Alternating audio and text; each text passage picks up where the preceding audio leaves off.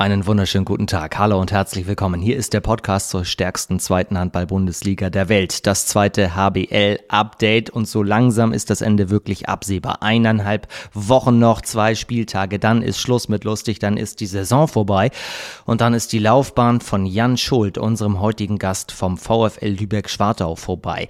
Ewigkeiten schon. Spielt er an der Trave Handball? Seit wann? Wieso? Und warum das so gut gepasst hat und immer noch passt, das werden wir erzählen ob er die Entscheidung schon bereut, aufzuhören oder ob es jetzt wirklich an der Zeit ist und warum.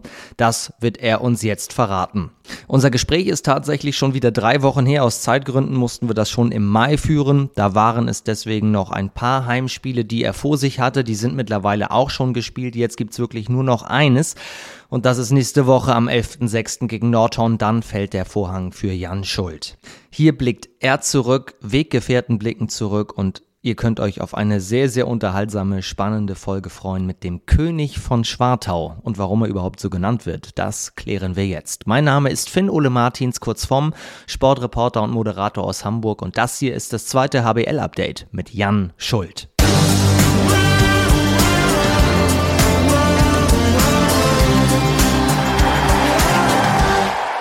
Da sind wir. Und da ist Jan. Ich grüße dich. Hallo.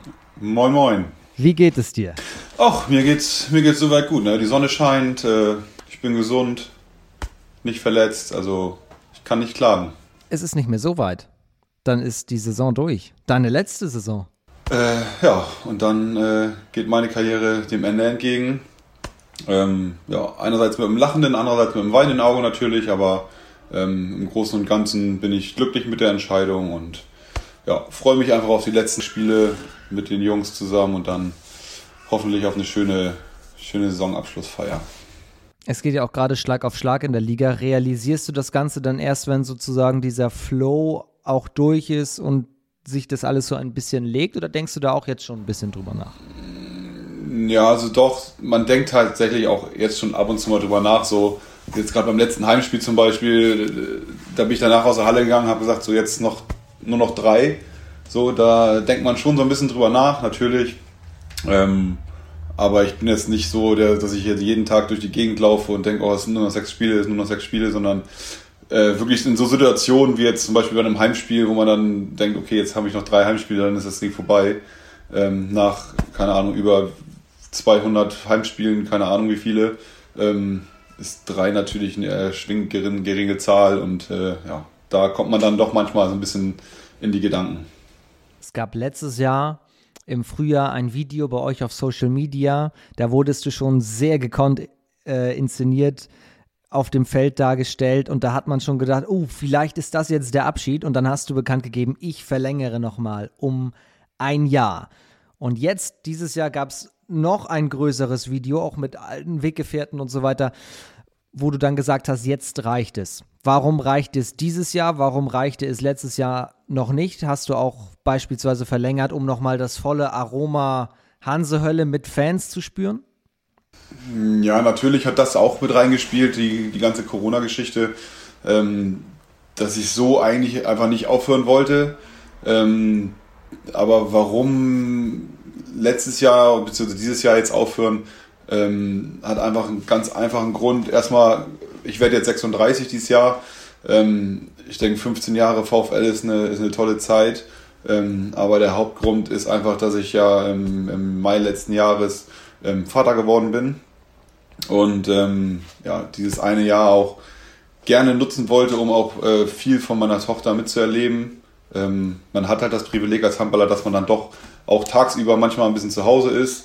Ähm, und ich einfach diese, diese Chance nutzen wollte, auch von meiner Tochter, das, das Aufwachsen tagsüber zu sehen und nicht äh, von 8 bis 16 Uhr im Büro zu sein, ähm, 16, 17 Uhr zu Hause zu sein und dann nach einer Stunde sie, geht sie schlafen. Ähm, und jetzt beginnt aber so die Phase, wo, ja, wo man am Wochenende einfach gerne was unternimmt, weil die, die Kleine viel aktiver wird und ähm, ja, der Körper wird halt auch nicht, nicht jünger, sag ich mal. Also ich merke das schon.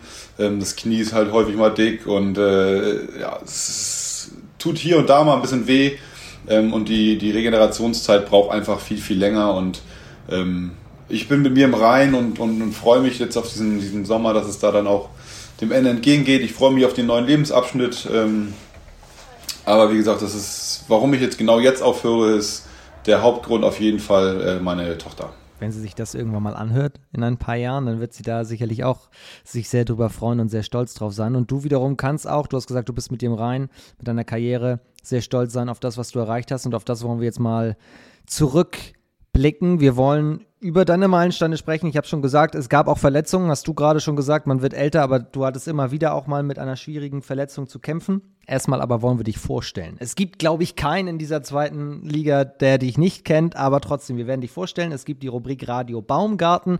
Simon Baumgarten, das ist unser Mann, unser Außenkorrespondent, der uns unsere Gäste immer vorstellt. Und hier kommt Radio Baumgarten zu Jan Schult. Geboren 1986 in Hamburg. 15 Jahre ein Verein. Eine Legende in Schwartau. Hallo, hier ist wieder Radio Baumgarten und heute zu Gast im zweiten HBL-Update Jan Schuld vom VfL Lübeck-Schwartau. Über die Vereine Henstedt-Ulzburg, den HSV Hamburg, mit dem Schulle, wie er von allen genannt wird, den Supercup und den deutschen Pokal 2006 sowie den Europapokal 2007 gewann, ging es im Januar 2009 zum VfL Bad Schwartau, der in Folge zum VfL Lübeck-Schwartau wurde und seither der Verein von Jan Schuld ist. Nach fast 450 Ligaspielen und mehr als 2000 Toren fällt für Jan am 11.06. beim Heimspiel gegen die HSG Nordhornlingen die letzte Klappe in der Hansehölle zu Schwartau. Ein tadelloser Profi, der sich immer in den Dienst der Mannschaft stellt und nur schlecht verlieren kann. Egal ob im Rückraum oder in dieser Saison am Kreis, der Büffel aus dem Norden ist immer schwer zu stoppen. Unglaublich aber wahr. Seine Waden, die aussehen wie Baumstämme und das ohne Wadentraining, sind gleichzeitig seine größte Schwachstelle. Immer wieder und gefühlt alle drei Monate war es eine der Waden, die zwickte und ihn somit davon abhielt, mehr als 500 Spiele im Trikot seines VfLs zu absolvieren. Aber auch mit 450 Spielen ist Mr. VfL Bad Schwartau Rekordspieler und auch Sportler des Jahrzehnts in seiner Heimatstadt Lübeck. Ab diesem Sommer gibt es aber wieder mehr Zeit für das sportliche Multitalent, um seinen Hobbys Golfen und Angeln nachzugehen und sich um seine Familie zu kümmern. Der frisch gebackene Absolvent des Fischereischeins wird am Wasser aber hoffentlich anders vorgehen als in der Halle. Denn dort war das Motto immer, ich weiß zwar nicht, wohin ich geworfen habe, aber Hauptsache doll. Neben der Frage, was sein Lieblingsköder für das Meerforellenangeln ist, würde ich gerne wissen, wie es denn für Jan Schuld nach der aktiven Karriere neben dem Feld weitergeht. Bleibt er dem Handball erhalten?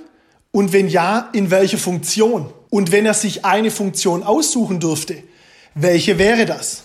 Das war's. Ah, er hat mal wieder top recherchiert. Er hat mal wieder top recherchiert. Also muss ich sagen, äh, ich bin ja wirklich begeistert. Äh, erstmal vielen lieben Dank und liebe Grüße an, an Simon.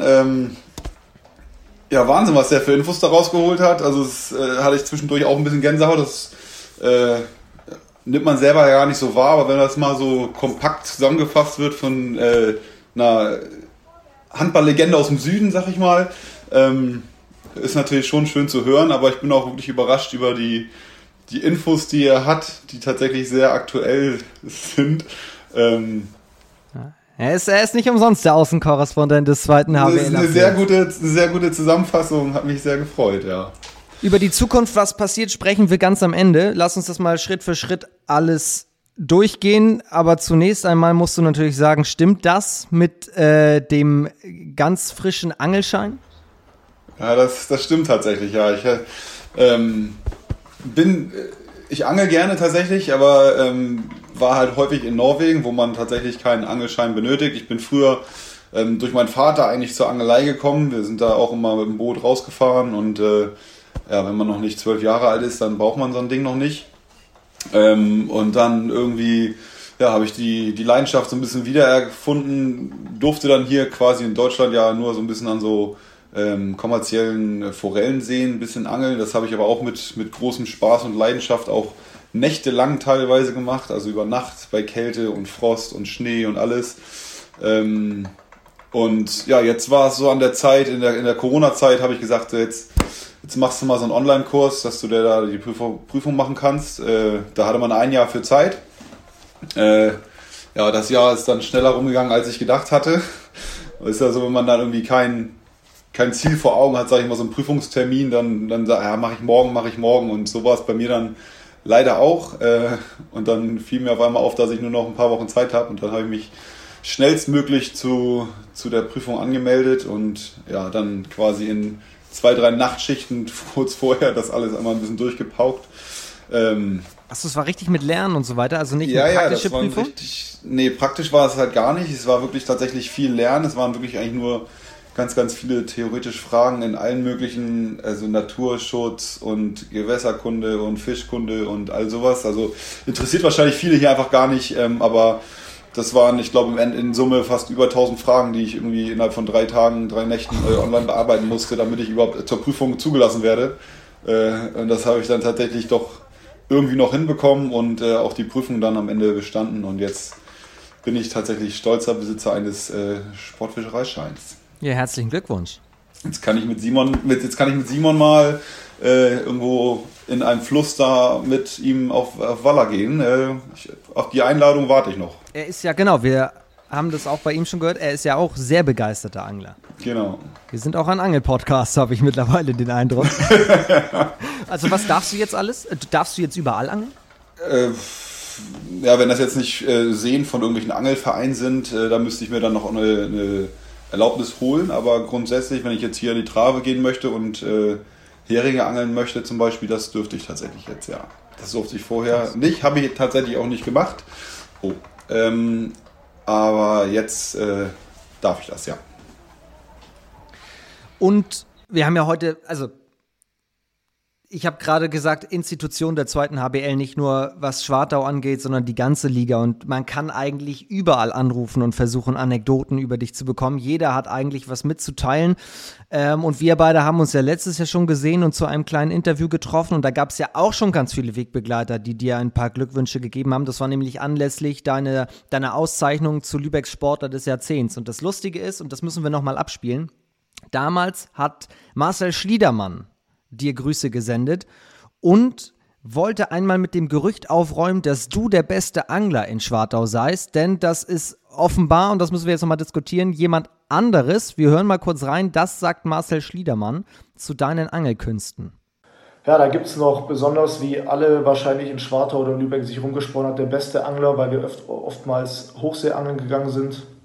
In Heiligenhafen war das. Da war klipp und klar, ohne, ohne irgendwas zu sagen oder jetzt zu lügen, ist der beste Angler Marcel Schliedermann auf jeden Fall. Und zwar hat er immer mit seinem Nimbus 2000 geangelt und da sind die Fische quasi freiwillig aufs Boot gesprungen. Und das wird auch Jan so bestätigen können. Falls Jan das nicht bestätigen kann, muss man nochmal Toni Podbolinski oder auch Martin Waschul dazu, äh, dazu befragen oder auch gerne Markus Hansen. Die wissen alle Bescheid, wer der beste Angler im ganzen Team war. Ja, äh, wir können da gerne äh, irgendwie Markus Hansen oder Martin Waschul mal dazu befragen. Ähm, aber dass äh, er der beste Angler ist, also er hat tatsächlich die, den Köder eher hoch und eher, äh, eher hoch als statt weit geworfen und hat die Fische damit eher erschlagen als gefangen. Ähm, aber ja, wer, wer in, in, in Lederjacke und äh, Moonboots, äh, also so, so, so Cowboy-Boots irgendwie aufs, auf dem Hochseeschiff geht, der, der kann von sich eigentlich nicht behaupten, dass er der beste Angler ist. Ähm, also die Leute auf der anderen Redingseite hatten tatsächlich immer ein bisschen Angst, wenn er ausgeworfen hat, weil er auch noch immer relativ weit nach hinten ausgeholt hat ähm, und damit quasi die, die, Fische halt eher erschlagen hat. Aber ähm, ich weiß auch gar nicht, ob er tatsächlich überhaupt welche rausgeholt hat an dem Tag. Ähm, aber wir haben auf jeden Fall sehr, sehr viel Spaß gehabt bei der, bei der ganzen Aktion. Was trägst du beim Angeln? Gummistiefel? Äh, ich habe so einen, so so einen ja, Wind- und Wetteranzug, sag ich mal, so einen äh, wasserfesten, weil kommt ja doch relativ häufig mal Spritzwasser oder auch mal das ein oder andere Tröpfchen Blut oder so. Ähm, von daher ist das ein gut abwaschbarer Angelanzug, den ich da habe, der dann auch ein bisschen warm hält und trocken hält. Okay, also ich glaube, jetzt steht Aussage gegen Aussage, das müssen wir vertagen, wer jetzt der beste Angler in den letzten Jahren beim, beim VfL war. Aber wir müssen auf jeden Fall irgendwie jetzt den Bogen bekommen zum Handball. Ich wollte sagen, soll ja, soll ja hier kein Angel-Podcast bleiben, ne? Wir müssen noch über deine Waden sprechen. Hat Simon da recht? Sind deine Waden dein Aushängeschild? Ja, Aushängeschild will ich nicht sagen. Äh, ich habe halt sehr massive Waden. Das stimmt. Ich habe da tatsächlich auch, wie Simon sagt, tatsächlich wirklich nie, nie viel für trainiert. Ähm, aber gut, ich glaube, wenn man halt jeden Tag in der Halle ist und läuft und springt und so, ist das, glaube ich, Training genug für die Waden. Ähm, und ja, durch, ich sag mal, zehn Jahre ähm, habe ich in Schwadau ja fast tatsächlich irgendwie gefühlt jedes Spiel durchgespielt. Ähm, dass da natürlich dann irgendwann der Verschleiß ein bisschen, bisschen da ist, ist ganz normal. Und dann war es tatsächlich in letzter Zeit so ein bisschen, wie sagt man so schön, die Achillesferse bei mir, dass ich tatsächlich doch relativ häufig da mal eine Verhärtung, eine Zerrung, ein kleiner Muskelfaserriss drin hatte. Ähm, haben wir jetzt die letzten Monate oder, oder anderthalb Jahre auch, glaube ich, ganz gut in den Griff bekommen. Ähm, ich habe so ein bisschen das Training umgestellt und mache nicht mehr ganz so viel Krafttraining, so ein bisschen so Yoga und, und sowas, ein bisschen um die ja, Dehnbarkeit so ein bisschen zu erhöhen. Und das, das hat ganz gut funktioniert bisher. Und ähm, ja, das ist natürlich auch eine Sache, die auch ein, ein Grund dafür ist, jetzt aufzuhören, ne? weil ich auch einfach ähm, gerade letztes Jahr auch wieder zum Ende der Saison fünf, sechs, sieben Wochen ausgefallen bin damit und ähm, ja, ich glaube einfach dann irgendwann die Belastung von, von sieben bis achtmal Training die Woche plus Fahrten plus Spiel ähm, ja, den Körper dann auch nicht mehr so gut tut und ähm, da möchte ich die Belastung einfach ein bisschen runterschrauben, dass ich da ja, hoffentlich dann weiterhin verletzungsfrei bleibe und aber wie Simon richtig sagt, das war tatsächlich so ein bisschen meine Achillesferse in den letzten, in den letzten, ich weiß gar nicht, vier Jahren, drei, vier Jahren, dass ich da immer wieder Probleme hatte. Aber ja, das ist halt ja, der Sport, da gehören Verletzungen dazu. Ähm, gibt ja viele, die, sag ich mal, dritten, vierten Kreuzbandriss haben. Davon bin ich zum Glück immer verschont geblieben. Ähm, das gönnt man natürlich auch keinem, weil das sind immer so Riesenverletzungen, so lange Verletzungen. Ähm, bei mir waren es dann tatsächlich doch häufig nur relativ kleine, wo ich dann maximal mal so sechs Wochen ausgefallen bin. Von daher äh, bin ich ganz, ganz glücklich, wie ich da bisher durchgekommen bin. Die Achilleswade. So, sozusagen, die Achilleswade. Muss sie jetzt heißen. Ja. ähm, ja, aber genau, du hast es gesagt, du hast immer wieder mal ein paar, paar Verletzungen gehabt. Ganz so schlimm war es 2004 nicht, aber ich habe äh, mal so ein bisschen in der Vergangenheit versucht, Zeitungsartikel über dich zu finden und habe einen aus dem Hamburger Abendblatt gefunden, 2004, damals Henstedt-Ulzburg, Oberliga, wenn ich das richtig erinnere. Acht Tore hast du geworfen gegen Burg und die Überschrift war aber, Henstedt-Ulzburg muss um Jan Schuld bangen, weil du dir im Spiel irgendwie in einem Zweikampf ein bisschen wehgetan hast. Aber auf jeden Fall da auch schon acht Tore geworfen und so weiter. Damals dein Trainer, glaube ich, Olaf Knüppel, oder? Genau, Olaf äh, war damals äh, parallel Geschäftsführer beim HSV Handball ähm, und mein Trainer in Henstedt-Ulzburg damals, im Herrenbereich. Ähm, ich bin dann von der B-Jugend direkt in den Herrenbereich hochgekommen. 2004, da war ich, lass mich lügen, äh, 18, ähm, 17 wahrscheinlich. Ähm, da habe ich dann direkt bei den Herren gespielt und da habe ich mir, glaube ich, tatsächlich ähm, den Meniskus eingerissen im Knie. Ähm, wenn, ich mich, wenn, das, wenn ich mich richtig erinnere, war ich äh, danach, ja kurz danach bin ich ja zum HSV gewechselt. Ähm, und ich weiß noch, dass ich da beim, beim Mannschaftsarzt damals vom HSV war und ähm, der das Knie punktiert hat, weil ich relativ früh ein bisschen ungeduldig wurde und zu schnell zu viel wollte wie man so in jungen Jahren ist. Man wollte natürlich auch fit werden. Man hatte die Chance beim HSV ähm, ein bisschen, ein bisschen mit reinzuschnuppern. Ähm, und ja, der hat das dann punktiert und äh, sich das angeguckt, hat da nicht, nicht viel zu gesagt und dann kam er irgendwie drei, vier Monate später, hat er mich wieder getroffen und gefragt, wie es geht. Ich sagte, das ist alles super, ich kann wieder voll mit trainieren und so. Dann war er so ein bisschen, bisschen überrascht, weil er sagte, das war doch relativ ramponiert, das Knie, und er hätte eigentlich nicht gedacht, dass ich überhaupt nochmal groß richtig Leistungssport machen kann da war ich ein bisschen überrascht in dem Moment, aber ähm, seitdem habe ich, äh, davon habe ich eigentlich nie wieder groß was gespürt. Also das ist das tatsächlich dann relativ schnell wieder, wieder heil gegangen, ja. Wenn wir nochmal ganz kurz einen Schritt weiter zurückgehen, wie kamst du zum Handball jetzt im, im ersten Step? Wie ich zum Handball kam, also wir sind eine komplette Handballerfamilie. Ähm, ich bin quasi in der Sporthalle groß geworden. Äh, mein Vater hat früher ganz, ganz viel Handball gespielt.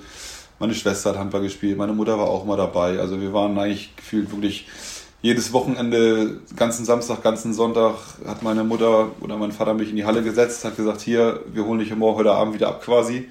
äh, und dann bin ich da halt durch die Hallen gejuggelt und habe da in den Halbzeitpausen aufs Tor ge geräuchert, wie man so schön sagt. Und äh, ja, so bin ich quasi in den Handball hineingewachsen. Ne? Und äh, das hat sich dann ja, so ein bisschen etabliert, dass ich da geblieben bin. Ich hatte zwischendurch nebenbei auch mal versucht, Tennis zu spielen.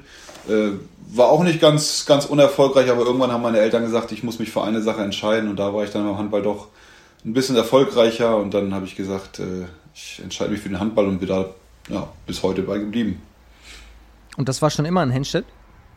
Das war immer in Henstedt, ja. Ich bin meine komplette Jugend habe ich in Henstedt-Ulzburg gespielt und bin dann ja quasi von der B-Jugend in die Herren und dann, glaube ich, ein Jahr Herren noch gespielt, Oberliga und bin dann zum HSV gegangen, ja. Und der Kontakt zum HSV, Handball damals, kam dann wahrscheinlich auch über deinen Trainer Olaf Knüppel. Genau, der kam über, über Olaf Knüppel. Ähm, ich musste damals ein, ein Schulpraktikum absolvieren und ähm, ich hoffe mal, dass es jetzt verjährt, aber ähm, ich habe dann, äh, ja, statt viel, zu, viel zu, im Praktikum zu machen, habe ich tatsächlich viel mittrainiert in dem Jahr. Also ich bin auf Olaf zugegangen und habe gefragt, ob ich das bei ihm auf der Geschäftsstelle machen könnte ob er irgendwie für zwei Wochen da so ein bisschen, sag ich mal, einen Assistent braucht.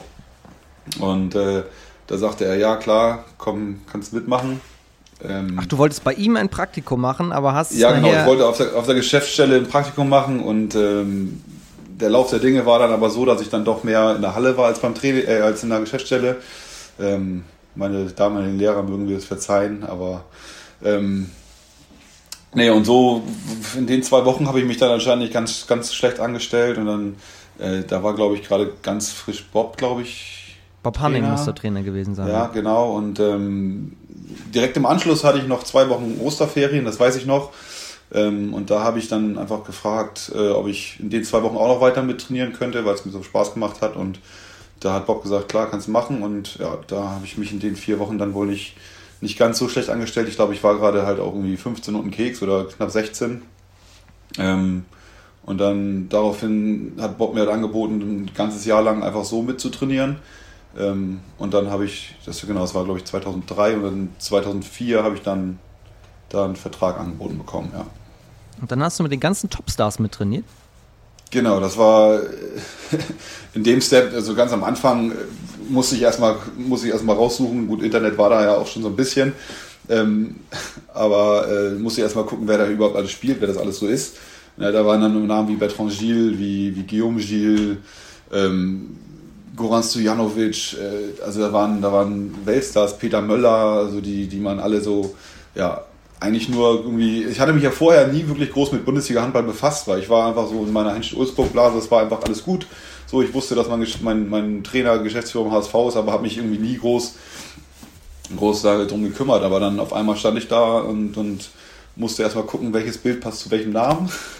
ähm, aber das war dann, das war dann, ging dann doch relativ schnell und äh, es war ja eine richtig, richtig tolle Zeit am Anfang meiner Karriere, ja. Und dann hast du parallel Henstedt-Ulzburg und HSV also gespielt, beziehungsweise gespielt Henstedt-Ulzburg, trainiert HSV.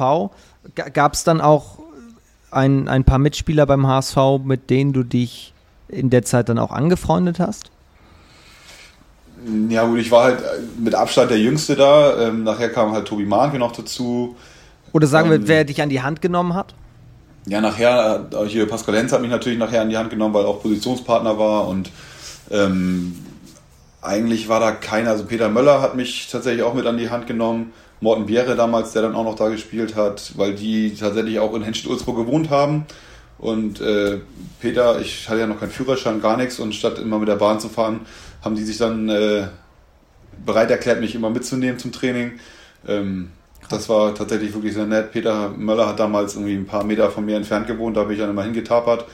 Ähm, und er hat mich dann mitgenommen.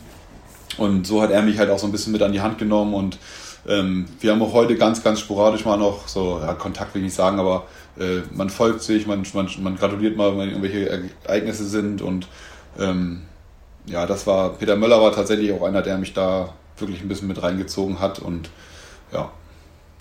Und wie war es unter Bob Hanning zu spielen? Weil der hat ja ein Händchen für junge Leute. Ja, der hat ein Händchen für junge Leute. Also ich bin ihm bis heute dankbar, dass er mir die Chance gegeben hat, da, da mitzumachen.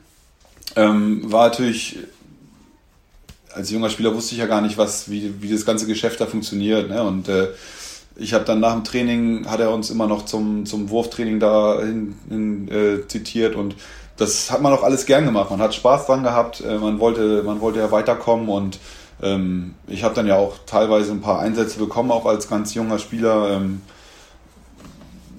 von daher bin ich ihm total dankbar, dass er mir die, die, ganze Welt gezeigt hat. Das war natürlich ein Sprung von, von Henstedt-Ulzburg, kleines, kleines Dorf, Oberliga, äh, in den Bundesliga-Zirkus vom HSV, wo halt Medienrummel und, und alles halt ja, hundertmal größer ist als in Henstedt-Ulzburg. Und äh, das war, war eine richtig geile Zeit, hat richtig Spaß gemacht und äh, ich bin eigentlich jedem, jedem der Spieler, die da waren, also die waren alle total, total nett, total umgänglich. Ähm, und wussten halt auch, dass da halt ein 16-Jähriger mit ihnen rum, rumdoktert, der halt eigentlich ja da noch gar nicht so groß was zu suchen hat, ähm, aber die waren alle total, haben es alle einen super aufgenommen und einem die Chance gegeben, sich da so ein bisschen zu etablieren, ja.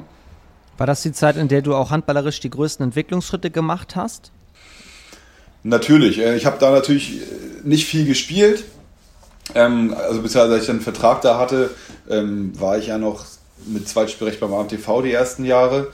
Ähm, da hat man natürlich dann, dann relativ viel gespielt, aber. Genau, ähm, AMTV Hamburg, für, genau. für, alle, die den nicht kennen, in, in Rahl steht in Hamburg, genau. Genau. Ähm, und ich sag mal, jedes Training mit solchen Weltklasse-Spielern bringt dich voran. Ja, ne? also da natürlich Spiel, Spielpraxis äh, ist noch eine andere Sache, weil das Adrenalin dabei ist, aber ähm, jedes Training mit solchen Stars wie oder auch hier Mustafa Tai und äh, Jonas Ernelin, wer alles da war, ähm, das bringt dich einfach voran. Äh, du, du lernst jeden Tag was Neues und nicht nur auf dem Feld, sondern auch neben dem Feld, ne? wie man sich mit Medien verhält und ähm, ja, all sowas, sowas kommt dazu und äh, das das hat mich auf jeden Fall wirklich geprägt. Ich war ja tatsächlich am Ende fünf Jahre da.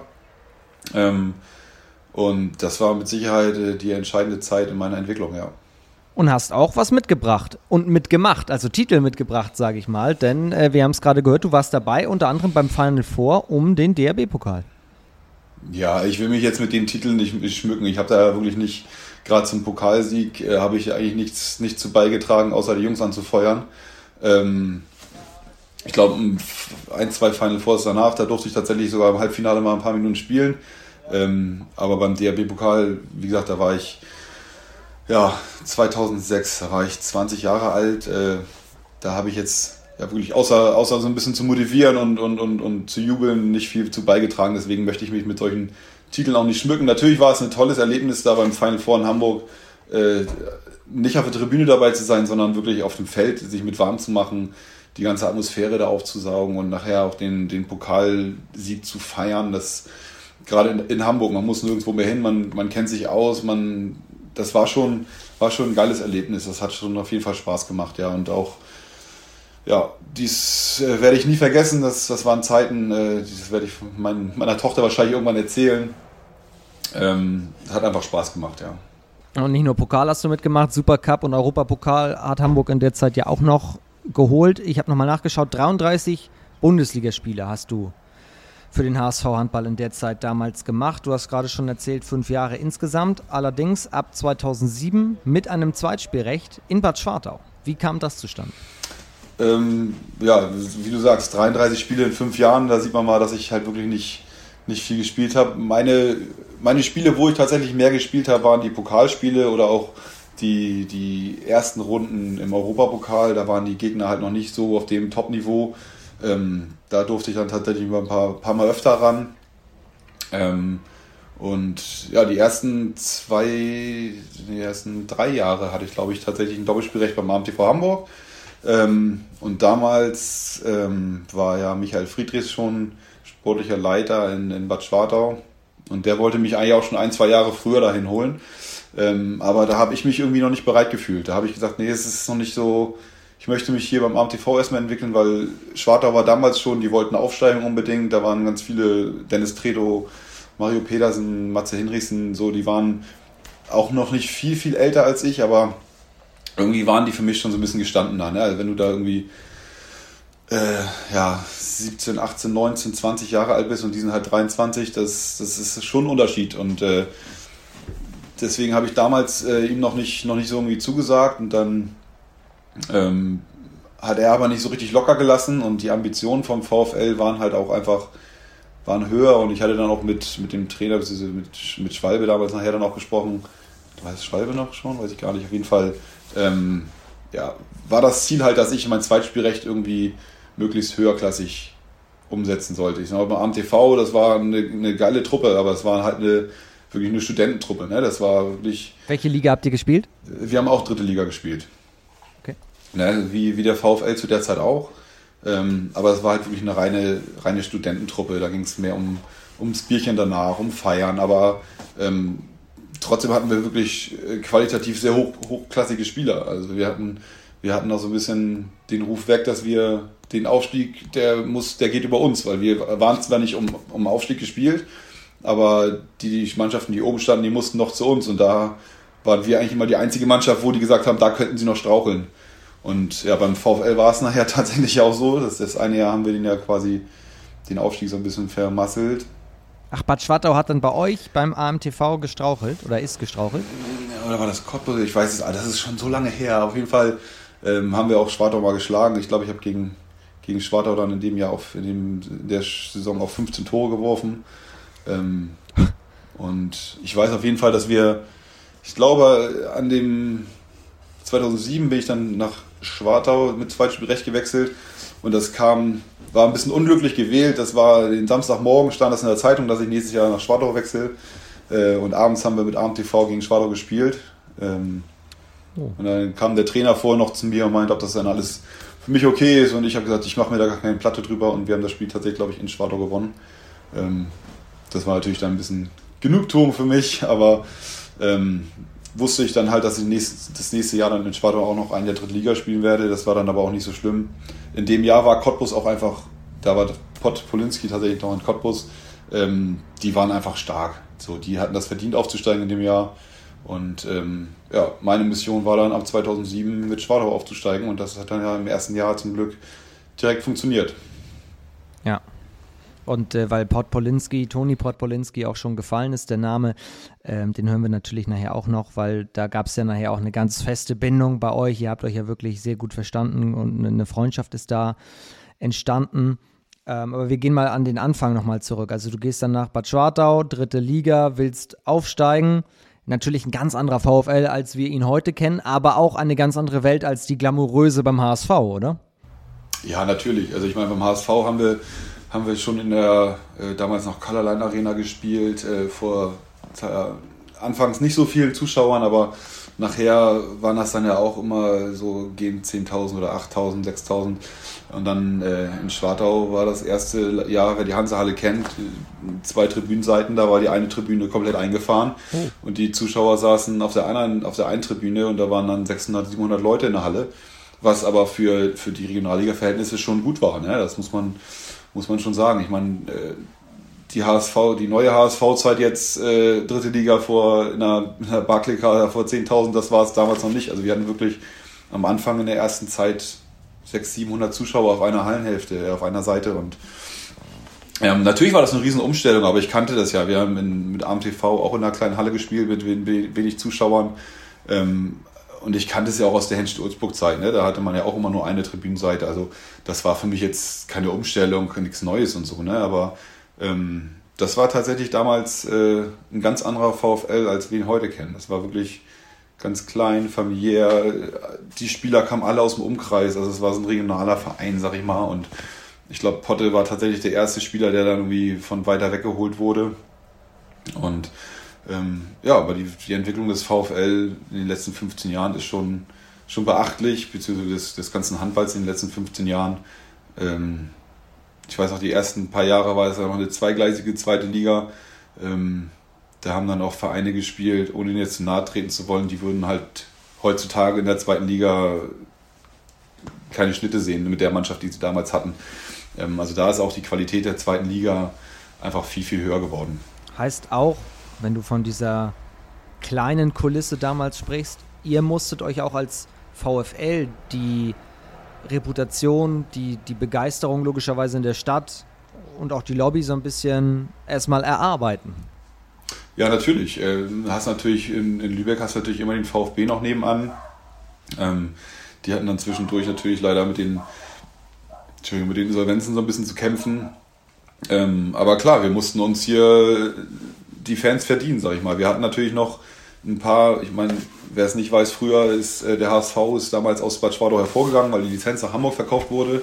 Ähm, und der VfL Bad Schwartau hat dann halt versucht, von, von Null anzufangen quasi. Ähm, da hatte man tatsächlich noch so ein paar, sag mal, Bestandsfans äh, aus früheren Zeiten. Ähm, aber den Großteil der Fans, die mussten wir uns tatsächlich über, über sportliche Leistungen äh, erarbeiten. Und da war das erste Jahr v, äh, das erste Jahr dritte Liga vielleicht ganz gut, weil wir da wirklich tatsächlich fast alles gewonnen haben. Ähm, und ja, mit dem sportlichen Erfolg steigt die Medienpräsenz, steigt das Interesse der Zuschauer. Ähm, deswegen war es vielleicht tatsächlich ganz gut, dass man da im ersten Jahr ähm, oben mitgespielt hat und erfolgreich war. Und das zieht halt einfach Zuschauer. Ne? Wenn man jetzt, sag ich mal, im ersten Jahr zweite Liga spielt und da unten rumdümpelt, äh, dann gehen die Zuschauer halt flöten. Ähm, ist natürlich hypothetisch zu sagen, was passiert wäre, wenn, aber ähm, ich glaube, im Nachhinein ist dieses eine Jahr dritte Liga, was ich hier mitgespielt habe, wo wir auch wirklich guten Handball gespielt haben, ähm, glaube ich, ganz, ganz gut gewesen. Warum hat sich der VfL dann in all den Jahren immer halten können? Also nicht eine Mannschaft, die irgendwie zwischen dritter und zweiter Liga hin und her pendelt, wie es ja einige tun, sondern zu einer festen, gestandenen Zweitligamannschaft entwickelt. Ja, woran das liegen kann. Also natürlich muss man dazu sagen, wir haben natürlich mit, mit, mit Torge Greve einen Trainer gehabt, der siebeneinhalb Jahre bei uns war ähm, und wir haben auch ja jetzt relativ viele Spieler, die, die langfristig im Verein geblieben sind. Ne? Wir hatten mit Potte, der war, glaube ich, elf Jahre hier. Waschi ist mittlerweile ähm, über zehn Jahre hier. Markus Hansen mit einer kurzen Unterbrechung ist jetzt Ewigkeiten hier. Ähm, also wir hatten einen festen Kern. So, und der wusste, die konntest die, die fünf, sechs Spieler, die konntest du nachts um drei wecken und die wussten, was sie speziell in der Abwehr zu tun haben. Also unser Credo unter, unter Torge war immer, ähm, wir müssen Abwehr kämpfen und gewinnen und spielen. Und äh, das war das war immer unser Ding. Wir haben, ich glaube, unter Torge drei Jahre oder so die beste Abwehr der Liga gehabt. Und wenn du das, wenn du das schaffst, dann spielst du halt nicht unten drin. Ne, dann, natürlich hatten wir im Angriff immer so ein paar, paar Probleme, deswegen sind bei uns manchmal auch Ergebnisse 21-19 gewesen oder, oder 22-18 ähm, und nicht äh, 35-31. Ähm, aber ich glaube, das ist nicht unbedingt minder attraktiv. Ähm, da ist dann halt viel Emotion, viel Kampf da drin und wir waren immer eine Mannschaft, die über, über Kampf und Emotion gekommen sind und deswegen hat uns das mit dem, mit dem Abwehrspielen halt auch sehr gelegen und ja, das war, war dann auch erfolgreich in der Kombination mit Torge und, und den Spielern, die wir hatten und dann wurde natürlich punktuell hatten wir dann immer ein paar junge Spieler, die wir wirklich richtig gut entwickelt haben, die dann auch teilweise in die erste Liga hochgegangen sind und sich da etabliert haben. Weil ich mein bestes Beispiel Antonio Metzner, ähm, und äh, oder auch Sebastian Damm, der jetzt beim Bergischen AC ist und ähm, ja, das ist schon, schon auch ein Credo, was, was Schwarz auf die Fahne schreiben kann, ne? dass wir viele Spieler tatsächlich entwickelt haben, die,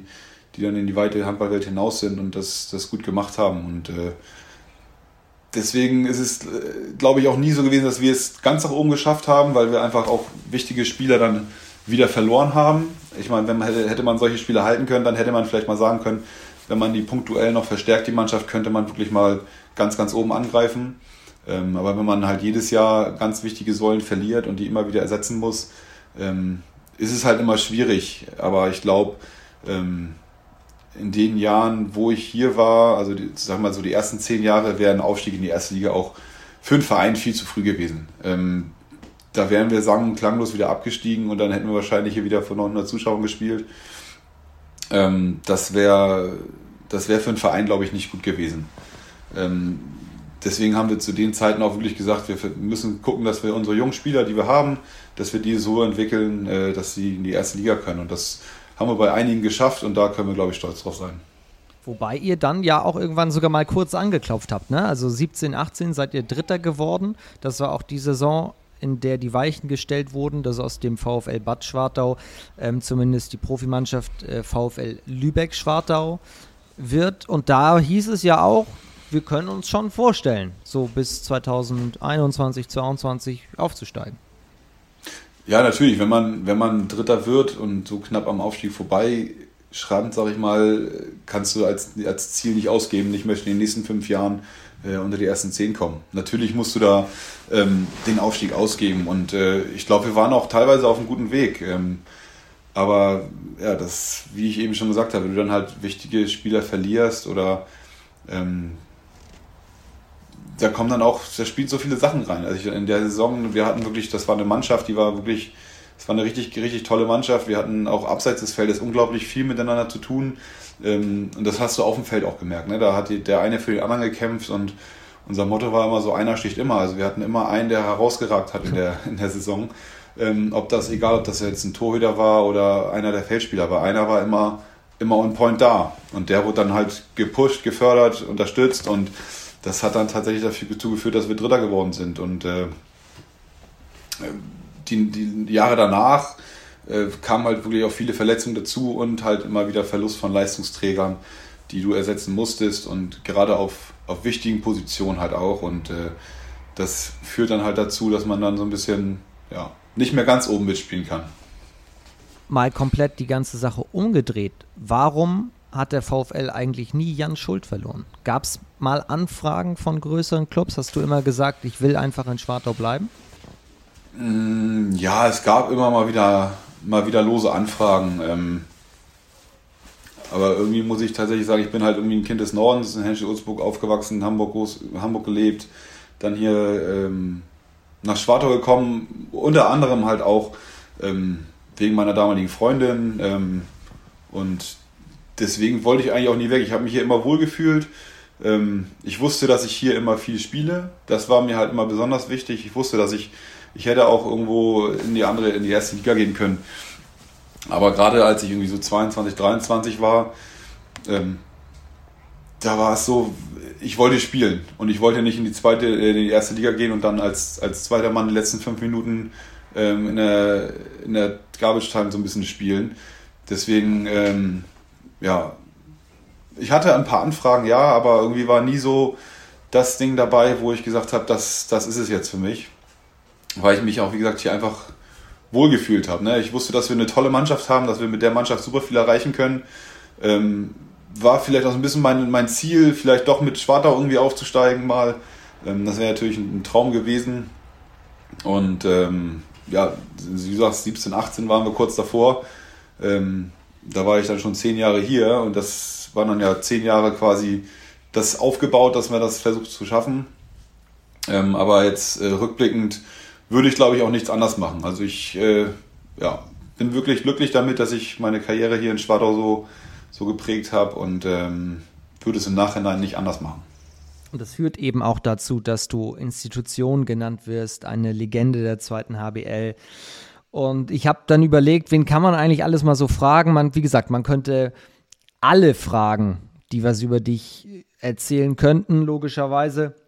Du wirst ja sicherlich auch nach der Entscheidung und der Bekanntgabe dieser Entscheidung tausend Nachrichten bekommen haben, oder? Ja, ich habe tatsächlich sehr, sehr viele Nachrichten bekommen. Äh, ich habe mich auch wirklich über jede einzelne gefreut. Da waren wirklich auch äh, Leute bei, wo ich es nicht, nicht erwartet hätte unbedingt oder von, von Gegenspielern, gegen die ich früher wirklich mal zwei, drei Mal gespielt habe, ähm, die dann wirklich auch tolle Worte geschrieben haben. Ähm, und das war, hat einen schon gerührt und hat einen so ein bisschen auch nochmal rückblicken lassen, äh, was man da alles eigentlich gemacht hat in den letzten 14, 15 Jahren. Und ähm, ja, das war, waren sehr schöne, ähm, ja, also sehr schöne Nachrichten dabei, die ich da bekommen habe. Und ich habe mich wirklich über jede einzelne gefreut. Das war ein ganz emotionaler Tag an dem, an dem Tag oder zwei, drei Tage waren sehr emotional und ähm, ja, aber das, das ist auch vergangen und jetzt, jetzt freue ich mich, dass es dann bald in die Handballrente geht. Ich habe überlegt, frage ich Torge Greve, nein, der wird ja schon längst geschrieben haben. Frage ich Michael Friedrichs, der hat auch was in der Zeitung gesagt. Frage ich, ja, wen kann man eigentlich fragen? Und dann bin ich mal auf deinen Instagram-Kanal gegangen und habe unter den Beitrag geguckt und da hat Yannick Köhler, mit dem du ja auch zusammengespielt hast, ein paar schöne Worte Nee, stopp, kurz mit Yannick Köhler habe ich nicht zusammengespielt, ich habe mit Steffen Köhler zusammengespielt. Entschuldige, na klar, pass auf. Und denn, ja, der hat runtergeschrieben, aber Yannick hat auch runtergeschrieben, wie er dich nennt. So, und ich habe die im Original auch verwechselt. Ich habe dann Yannick angeschrieben und meinte, hast du nicht Bock, was zu sagen? Hat er gesagt, na, frag mal lieber Steffen. Dann haben sie am Ende beide was geschickt. Das fand ich auch cool. Mhm. So, jetzt kommt Steffen. Jetzt ist es richtig. So, um Gottes Willen. Liebe Grüße an beide. Mhm. Sind die, aber die sehen auch wirklich, entschuldige, aber sie sehen wirklich exakt gleich aus. Also wenn man sie beide ein bisschen länger kennt, dann kann man sie schon gut unterscheiden.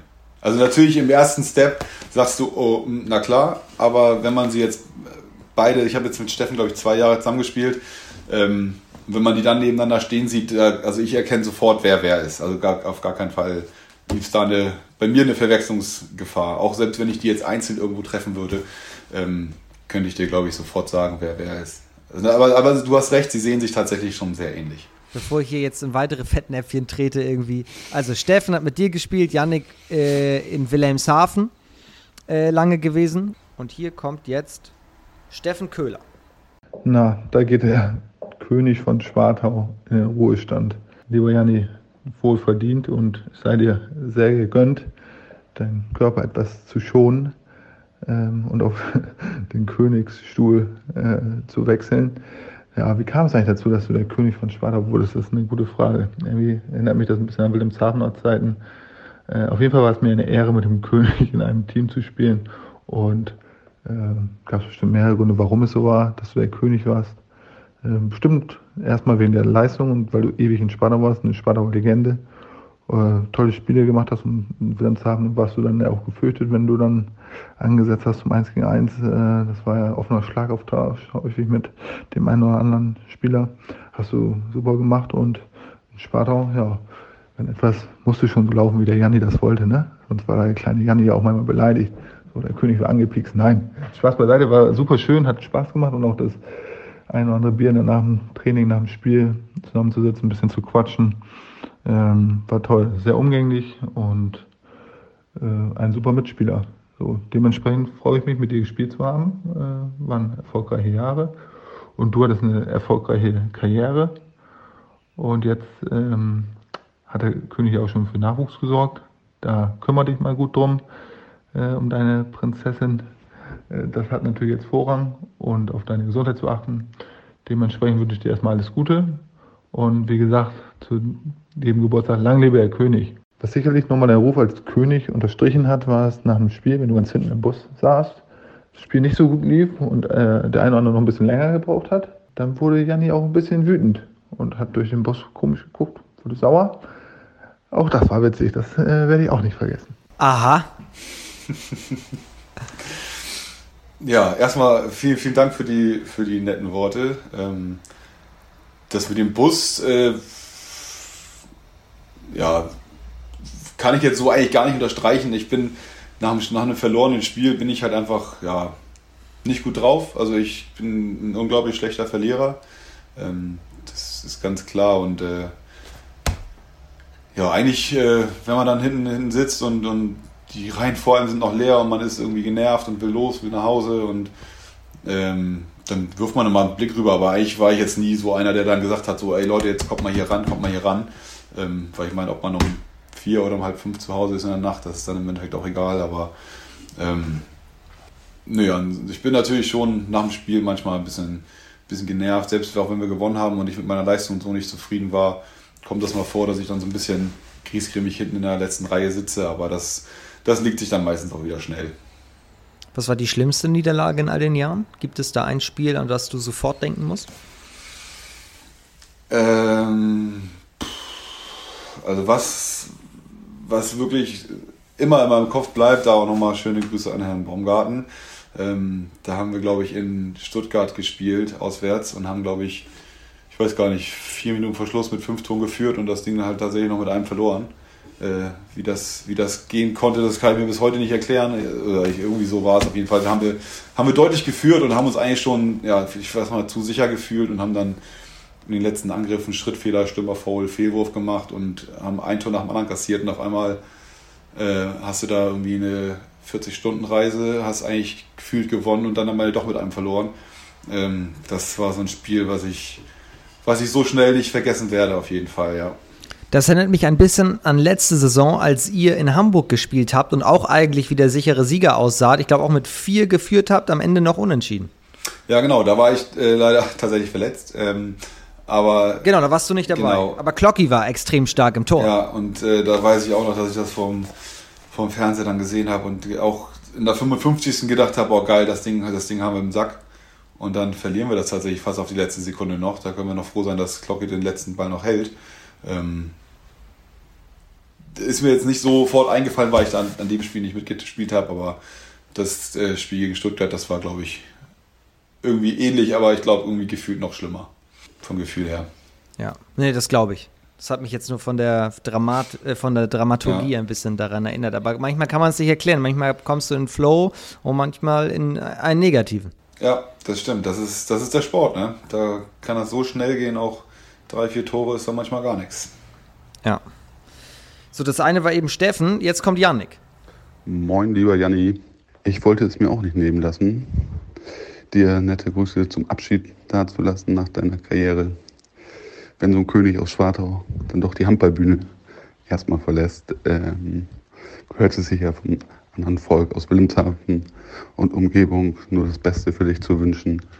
Und vielen Dank, dass du eine Ära in Schwartau geprägt hast, wo ich spielen durfte und wir als Wilhelmshavener V immer herzlich willkommen waren und nach dem Spiel das ein oder andere Kaltgetränk verhaften konnten. Hat Spaß gemacht, ihr wart oder seid eine geile Truppe und äh, ja, auf geht's in deinem wohlverdienten Ruhestand ohne Handballschuhe. Ja, auch da natürlich vielen Dank. Also ich meine, das kann ich, kann ich so nur zurückgeben. Äh, irgendwie Wilhelmshaven ist auch so eine Mannschaft, äh, die verbindet einen irgendwie so ein bisschen mit Schwartau, muss ich sagen. Erstmal durch, natürlich durch Steffen und Yannick, dadurch, dass der eine da gespielt hat, der andere bei uns, aber ähm, auch die, sag ich mal, langjährige Rivalität hier im, im Norden bei uns.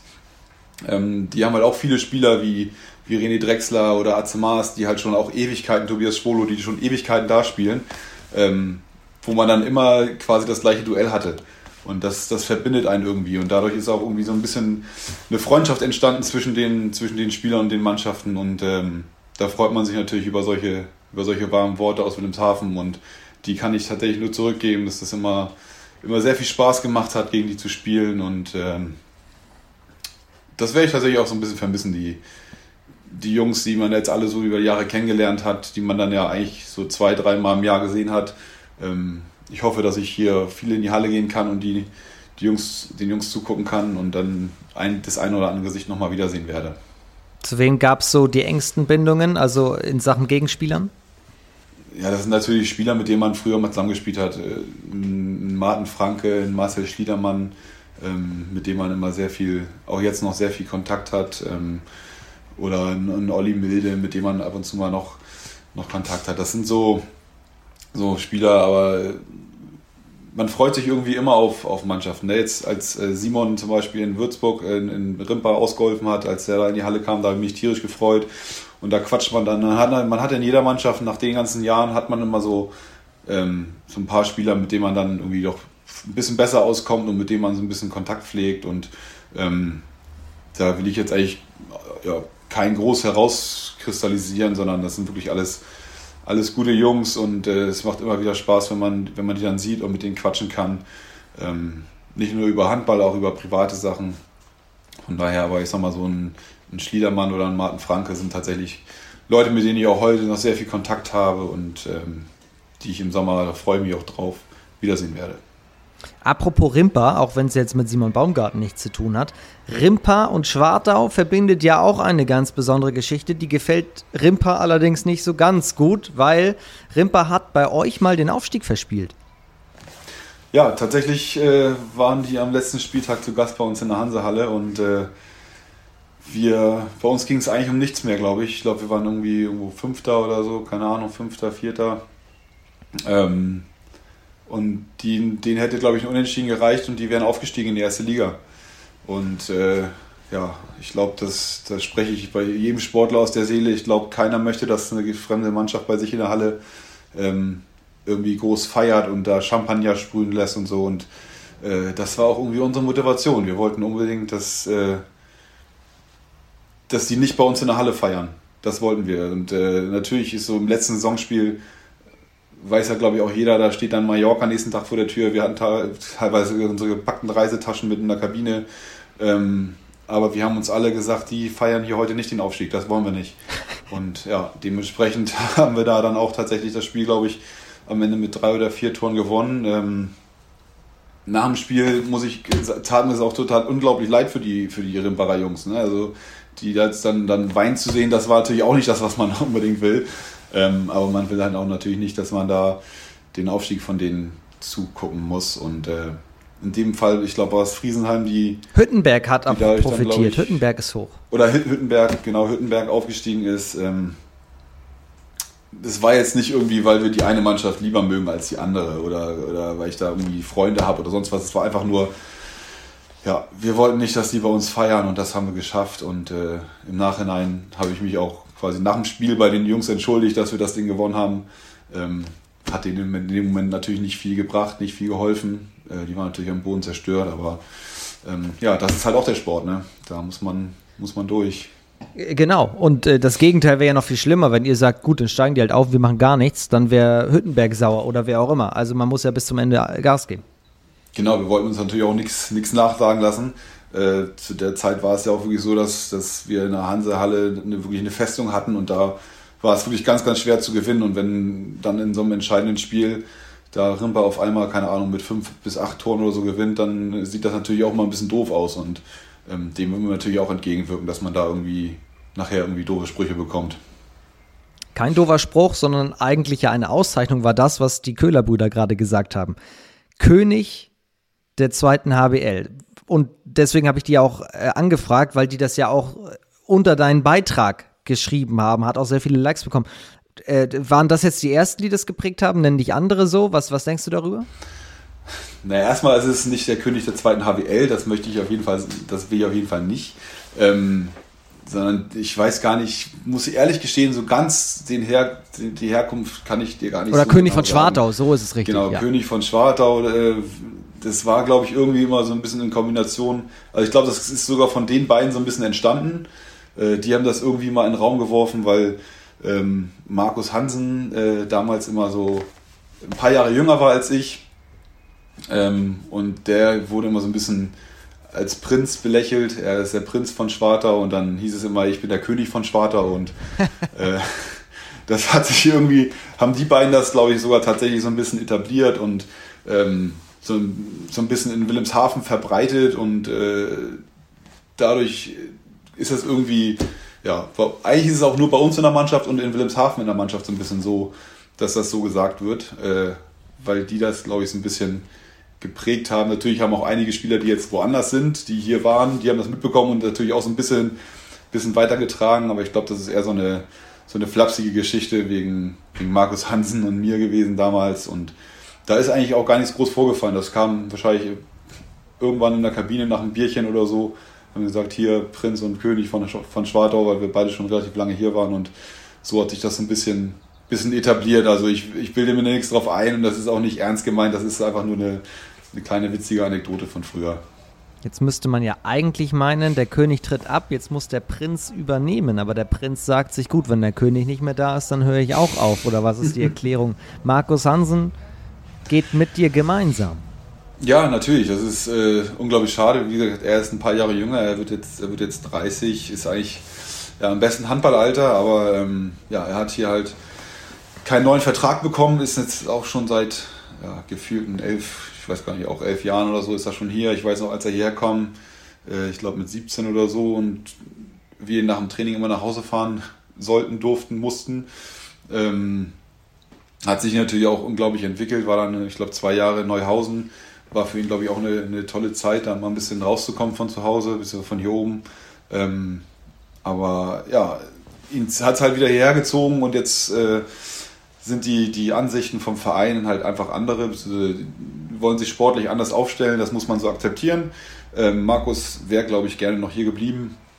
Ähm, hat sich jetzt hier gerade, wie er, glaube ich, auch in deinem, in deinem Interview erzählt hat, hat sich jetzt ein Eigenheim gekauft und ähm, ja, stand jetzt, glaube ich, vor dem Scheideweg, gehe ich nochmal sportlich, greife ich nochmal irgendwo an oder ähm, baue mir mein zweites Standbein auf und da ähm, bin ich der Meinung, hat er, glaube ich, die richtige Entscheidung getroffen. Ähm, natürlich ist es schade um, um, so einen guten Handballer und ähm, dass, der, dass er bleibt. Ich persönlich finde es vielleicht ganz gut, weil dann ist er hier noch in der Nähe, dann kann man mit ihm Kontakt halten. Markus ist ja auch gerne mal einer, der dann nochmal vielleicht eine Runde Golf oder Angeln geht. Ähm, aber ja, es ist wirklich schade für ihn, aber ich glaube, mittlerweile hat er sich mit der Entscheidung auch gut abgetroffen, abgefunden und äh, ich glaube, das ist auch ein, ein, guter Weg für ihn und ich freue mich für ihn, dass er hier, ähm, hier bleibt und hier sich, sich, sich festsetzen kann. Ich glaube, der macht ein, zwei Jahre Pause und irgendwo und sei es in der dritten, vierten Liga sehen wir ihn nochmal wieder. Der, den Anfang 30, den wird das nochmal, ihn wird es nochmal reizen, sagt mein Gefühl.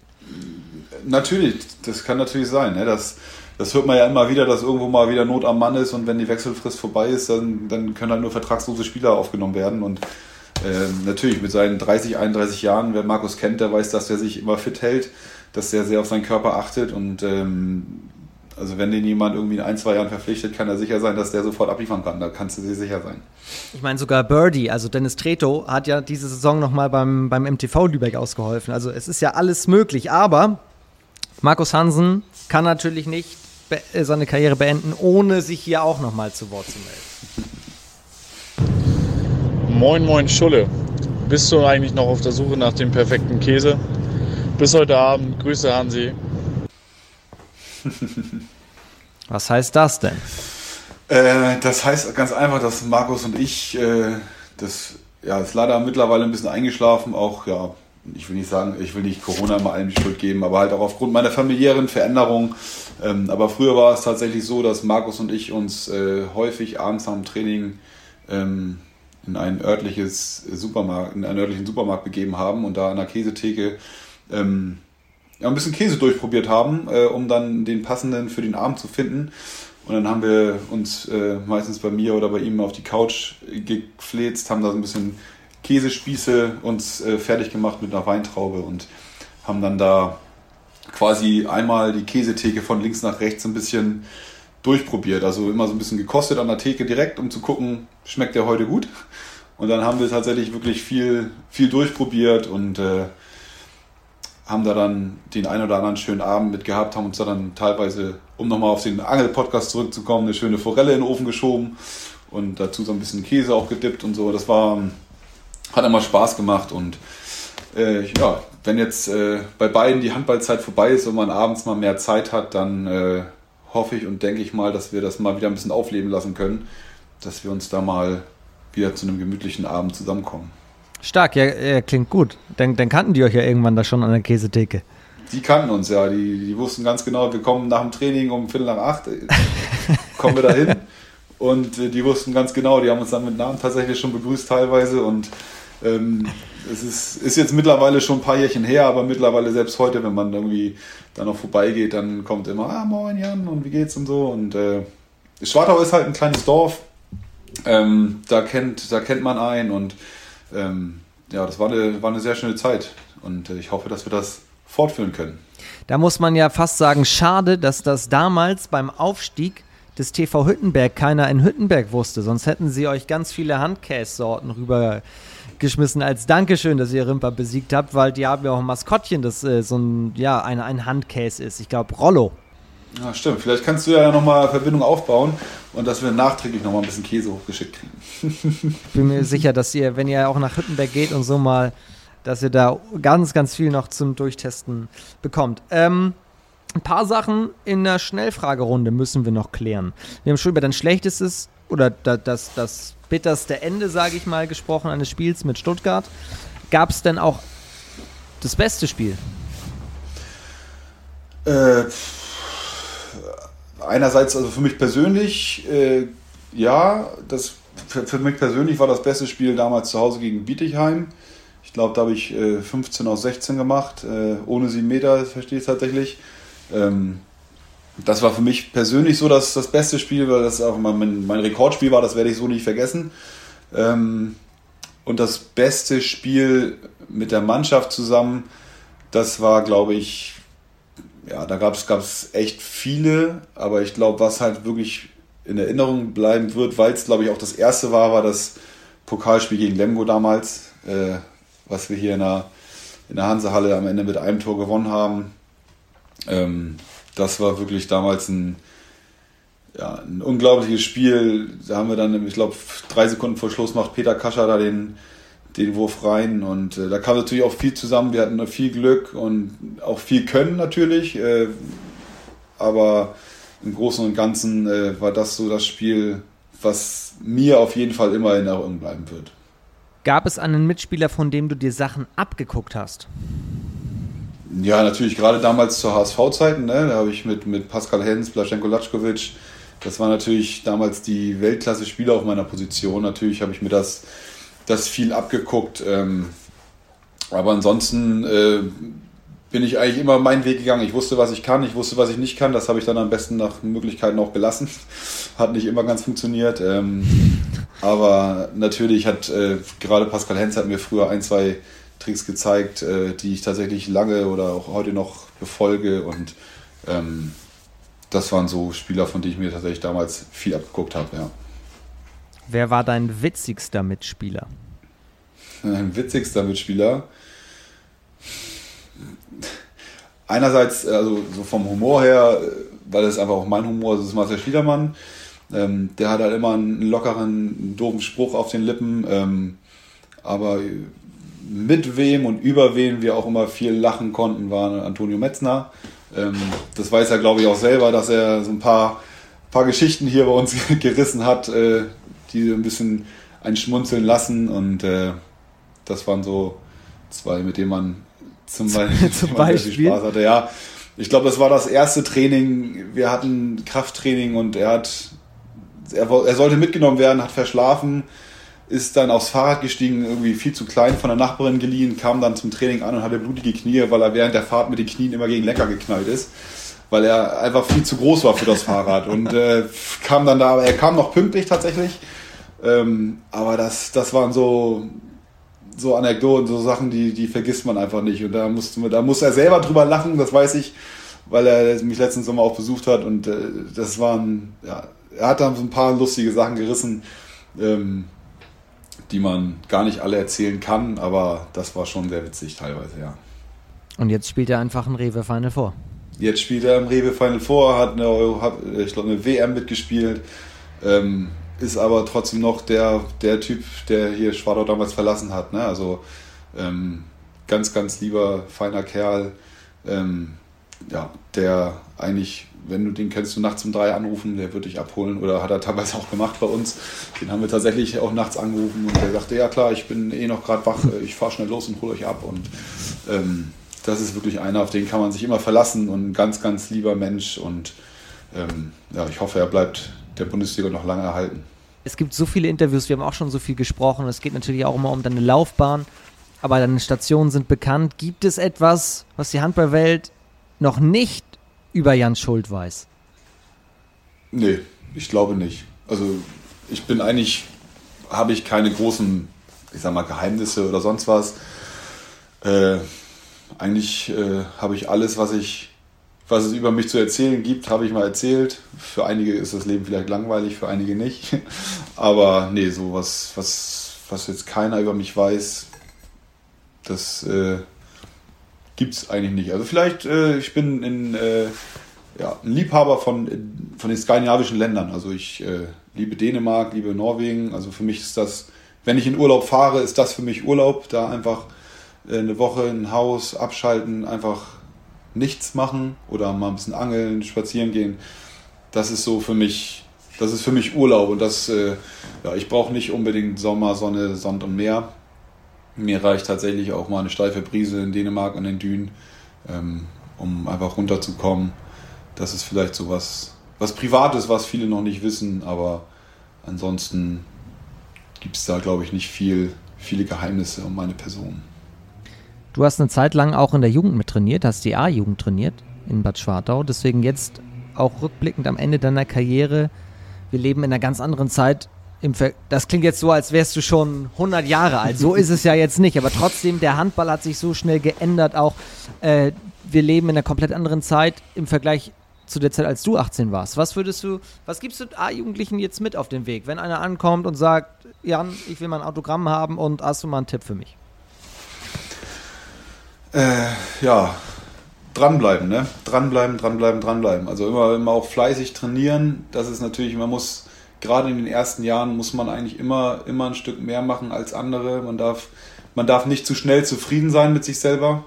Ähm, man muss immer irgendwie ein Ziel vor Augen haben, was man, was man noch erreichen möchte. Ne? Also wenn man jetzt sagt, so ich, äh, ich darf jetzt hier in der zweiten Bundesliga mittrainieren, das reicht mir und ähm, jetzt reiße ich mir hier den Arsch nicht mehr auf. Entschuldigung, die Wortwahl. Ähm, das, ist, das ist nicht der Weg. Und das ist auch nicht der Weg, den alte Spieler, die dann in der Mannschaft sind, sehen wollen, sondern ähm, die wollen halt sehen, wenn du, wenn du die Chance hast, ähm, dass du dir da wirklich den Hintern aufreißt und, und alles gibst und wirklich auch versuchst, besser zu werden und nicht einfach glücklich bist mit der, mit der Situation, die du vorfindest. Ähm, ja, und dann halt einfach wirklich lernen, lernen von anderen Spielern, aber was halt auch viel ist, ist wirklich Fleiß. Ne? Also man kann Talent haben noch und nöcher, wenn man nicht fleißig ist, dann bringt dann das Talent auch nichts. Ähm, von daher muss man wirklich ja, viel, viel und hart arbeiten dafür, dass man das, das äh, erleben darf. Und du hast sehr viel hart gearbeitet und du hast sehr viel auch erlebt. Du hast mal gesagt, die Verabschiedung von Toni Podpolinski war somit das emotionalste auch in deiner Laufbahn, auch aufgrund seiner Vorgeschichte, seiner Erkrankung und so weiter. Und da habe ich überlegt, okay, ähm, klar aufgrund seiner Geschichte, aber wenn der Verein auch etwas sehr gut kann, dann sind es einfach coole Verabschiedungen. Also es gab ja noch mehr Spieler, die verabschiedet wurden. Hast du dir Gedanken gemacht oder was, was würdest du dir wünschen, wie, wie du dich am letzten Spieltag, klar mit dem Heimsieg, aber trotzdem, wie du dich dann verabschiedest? Nee, da habe ich mir tatsächlich ehrlich gesagt noch. Also so, natürlich denke ich ab und zu halt daran, dass es bald vorbei ist, aber über die Verabschiedung selber an sich. Ähm, also ich weiß, dass, dass unsere, unsere Social Media Jungs mit, mit Schaffi und, und Jan Brix äh, immer, immer tolle Sachen machen, ähm, tolle Videos schneiden und äh, auch wirklich sehr aktiv sind und, und, und tolle Ideen haben ähm, für so einen Abschied. Und äh, ich sag mal, den, den Abschied von Potter, den kann man, den kann man nicht toppen. Der war einfach in der Situation ähm, einfach einmalig. So, mit der ganzen, wie gesagt, mit der ganzen Vorgeschichte, ähm, mit dem letzten Spiel, mit, mit allem drum und dran. Was war in seinem letzten Spiel? Ähm, ja, ich weiß, ich, war das tatsächlich sogar auch gegen Nordhorn? Ich weiß es gar nicht. Ähm, dass die nachher haben sogar ihn noch haben durchlaufen lassen, dass er noch sein letztes Tor erzielt, was er dann leider nicht gemacht hat. Ähm, dass er dann kurz vorher mit Standing Ovations zur Bank gegangen ist und ähm, ja, dann einfach dieses, dann seine Familie und, und, und die äh, Familie seiner Frau, die standen an Spalier und er kam da rein in die Halle und alle, ich glaube nicht alle Fans sind, sind da geblieben, weil die wussten, was, was heute für ein, für ein Tag ist und äh, dann durfte ich halt noch eine Rede halten für ihn, ein bisschen mit, mit, mit Waschi zusammen und äh, selbst jetzt kriege ich Gänsehaut, wenn ich daran denke. Ähm, das war wirklich, wirklich einmalig und äh, wenn, wenn mein Abschied nur halb so emotional wird, dann bin ich total überwältigt. Also das, ja, aber wie gesagt, über meinen Abschied habe ich mir jetzt, wie das da genau sein wird, äh, noch nicht groß Gedanken gemacht. Ähm, das, das werden die Jungs äh, schon, glaube ich, gut auf die Reihe kriegen und ich, ja, ich freue mich einfach drauf.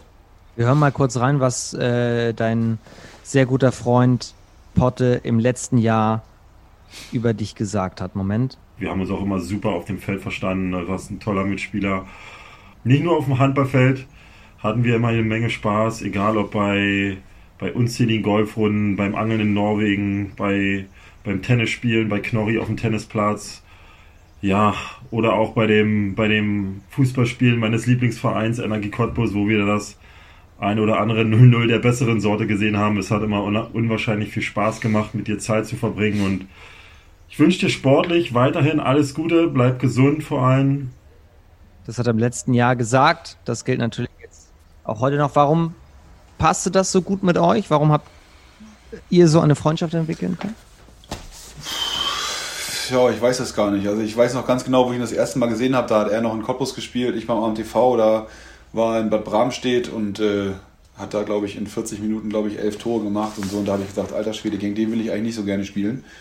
Und dann äh, hatte Friedel angerufen und gesagt, ja, wir holen den Popolinski aus Cottbus. Habe ich gesagt, super, mit dem will ich, wenn dann nur in einem Team zusammenspielen. Und nee, dann kam der hier an und wir sind dann irgendwie gleich am ersten Tag sind wir zusammen zum VfB gegangen.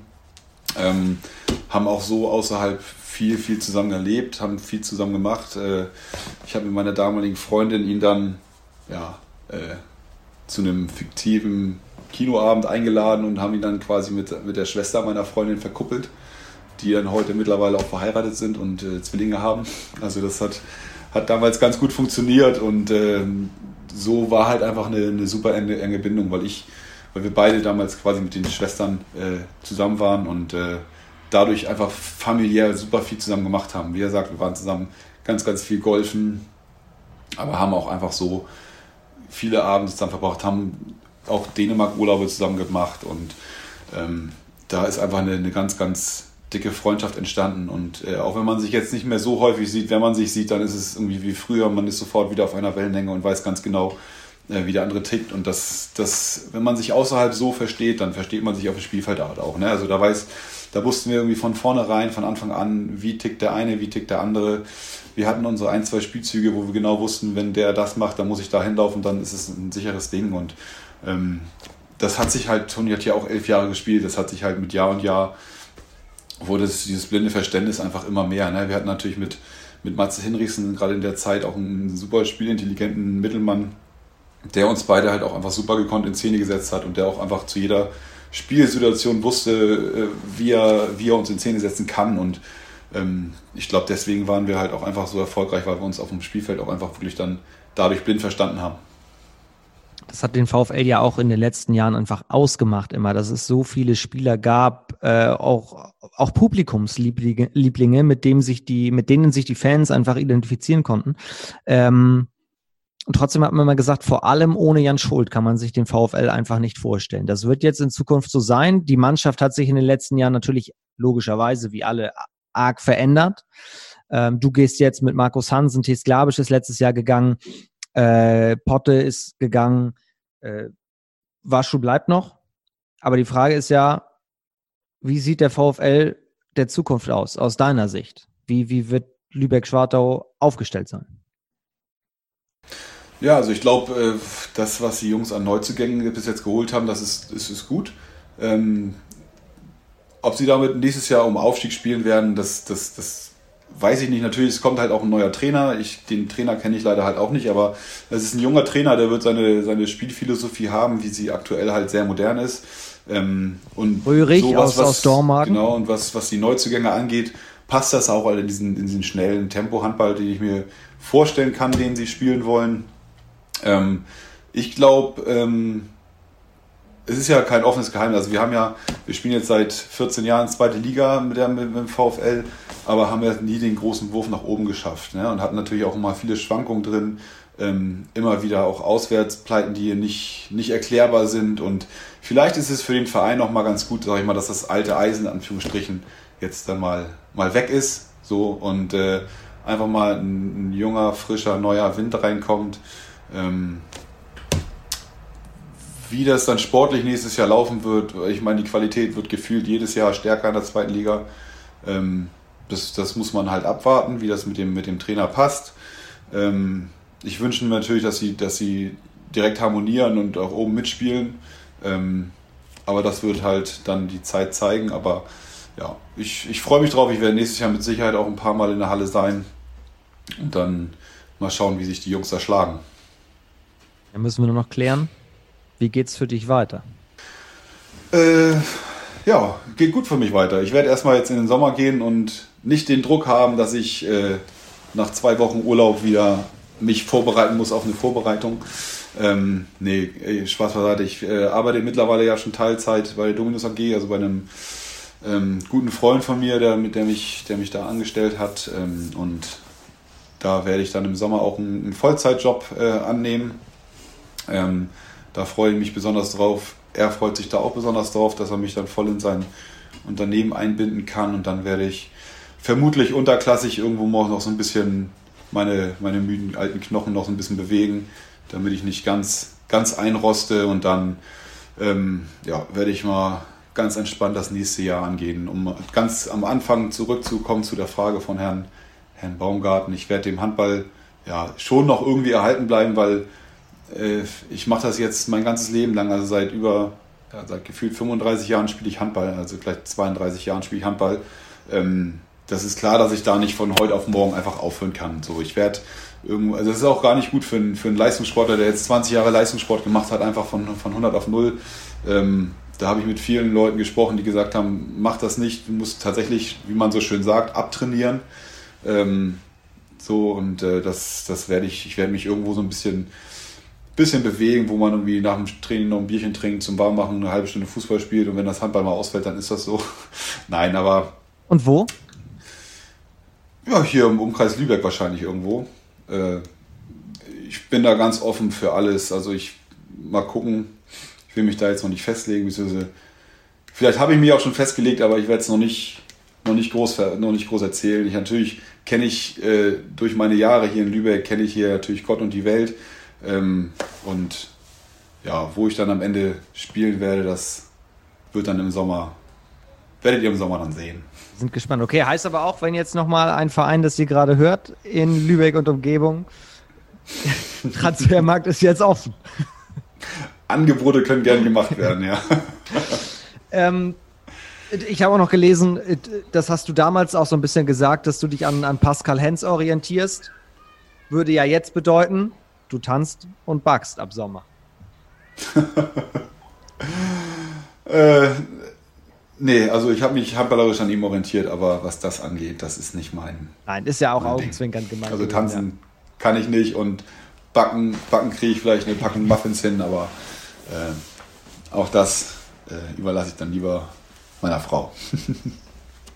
Dann habe ich noch zwei letzte Fragen traditionell am Ende dieses Podcasts. Erstens, Zukunft des Handballs heißt eine Rubrik. Was würdest du dir wünschen, sei es eine Regeländerung auf dem Feld, sei es etwas außerhalb der Handballplatte, etwas, was den Handball aus deiner Sicht voranbringen würde, was der Handball unbedingt braucht oder was sich im Spiel komplett stört, was unbedingt verändert werden müsste? Ähm, also was mich wirklich äh, ja, nervt, sage ich mal nicht, aber was halt einfach auch nicht mein Ding ist, wir, wir selber machen es jetzt auch tatsächlich, weil wir es erfolgreich hingekriegt haben, aber ähm, diese 7 gegen 6 Geschichte, die die finde ich einfach für den Handball unnötig. Also das ist meine Meinung, da gibt es ja auch ganz viele Diskussionen drüber und ganz viele Meinungen und ähm, ja, ich finde es einfach ein bisschen ja, unnötig, sage ich mal, weil in keiner anderen Sportart, ob es sei es im, im Fußball oder im Basketball oder sonst wo, kann man irgendwie auf einmal mit einem Spieler mehr vorne spielen. Ähm, es sei denn beim Eishockey oder so, man hat mal irgendwie eine Strafe. Und das, das gehört beim Handball da dazu. Ne? Man, hat, man, man hat eine Strafe und da muss man Unterzahl spielen. Und das war jahrelang so. Ähm, und jetzt mittlerweile spielt man halt, man kriegt eine Strafe, aber es ist eigentlich im Endeffekt egal, man muss nur schnell zurücklaufen. Ähm, von daher, natürlich hat es auch ganz andere taktische Varianten. Natürlich, wir spielen das jetzt auch gerade aktuell sehr erfolgreich. Ähm, aber das ist eine Geschichte, die ich nicht unbedingt im Handball haben muss. Und äh, das wäre so eine Geschichte, die ich die ich wieder zurückbauen würde, sag ich mal. Letzte Frage. Wen würdest du gerne mal im zweiten HBL-Update hören? Wer hat aus deiner Sicht sehr viel zu erzählen, was dich mal interessieren würde? Wer hat viel zu erzählen? Einerseits natürlich äh, Herrn Schliedermann. Ich glaube, der hat viel zu tun. Ich weiß gar nicht, war der schon da? Nee. Nein. Ich glaube nicht. Ich glaube, der hat äh, ja, auch viel erlebt in seinem Leben und viele lustige Geschichten auf Lager das wäre tatsächlich einer, den ich da gerne mal sehen würde, ja. Ja, dann ist das jetzt hier notiert. Du bringst jetzt die Saison zu Ende und dann deine Karriere und dazu möchte ich dir nochmal ganz herzlich gratulieren und vor allem Danke sagen, dass du jetzt nochmal Zeit gefunden hast, so ein bisschen darauf zurückzublicken. Ja, ich danke auch, hat sehr viel Spaß gemacht und ich hoffe, man sieht sich demnächst mal wieder in einer Sporthalle zusammen. Definitiv. Ich bin ja mal gespannt, in welche Halle ich kommen muss, um dich denn zu sehen. Aber äh, das werden wir ja, wie gesagt, dann ab Sommer erfahren. Jan, vielen Dank, alles Gute. Danke gleichfalls. Das war der König von Schwartau. Wie wir gehört haben, ich hoffe, ihr hattet genauso viel Spaß. Wir sind am Montag wieder für euch da. Das war das zweite HBL-Update für heute. Liebe Grüße und bis die Tage. Und tschüss.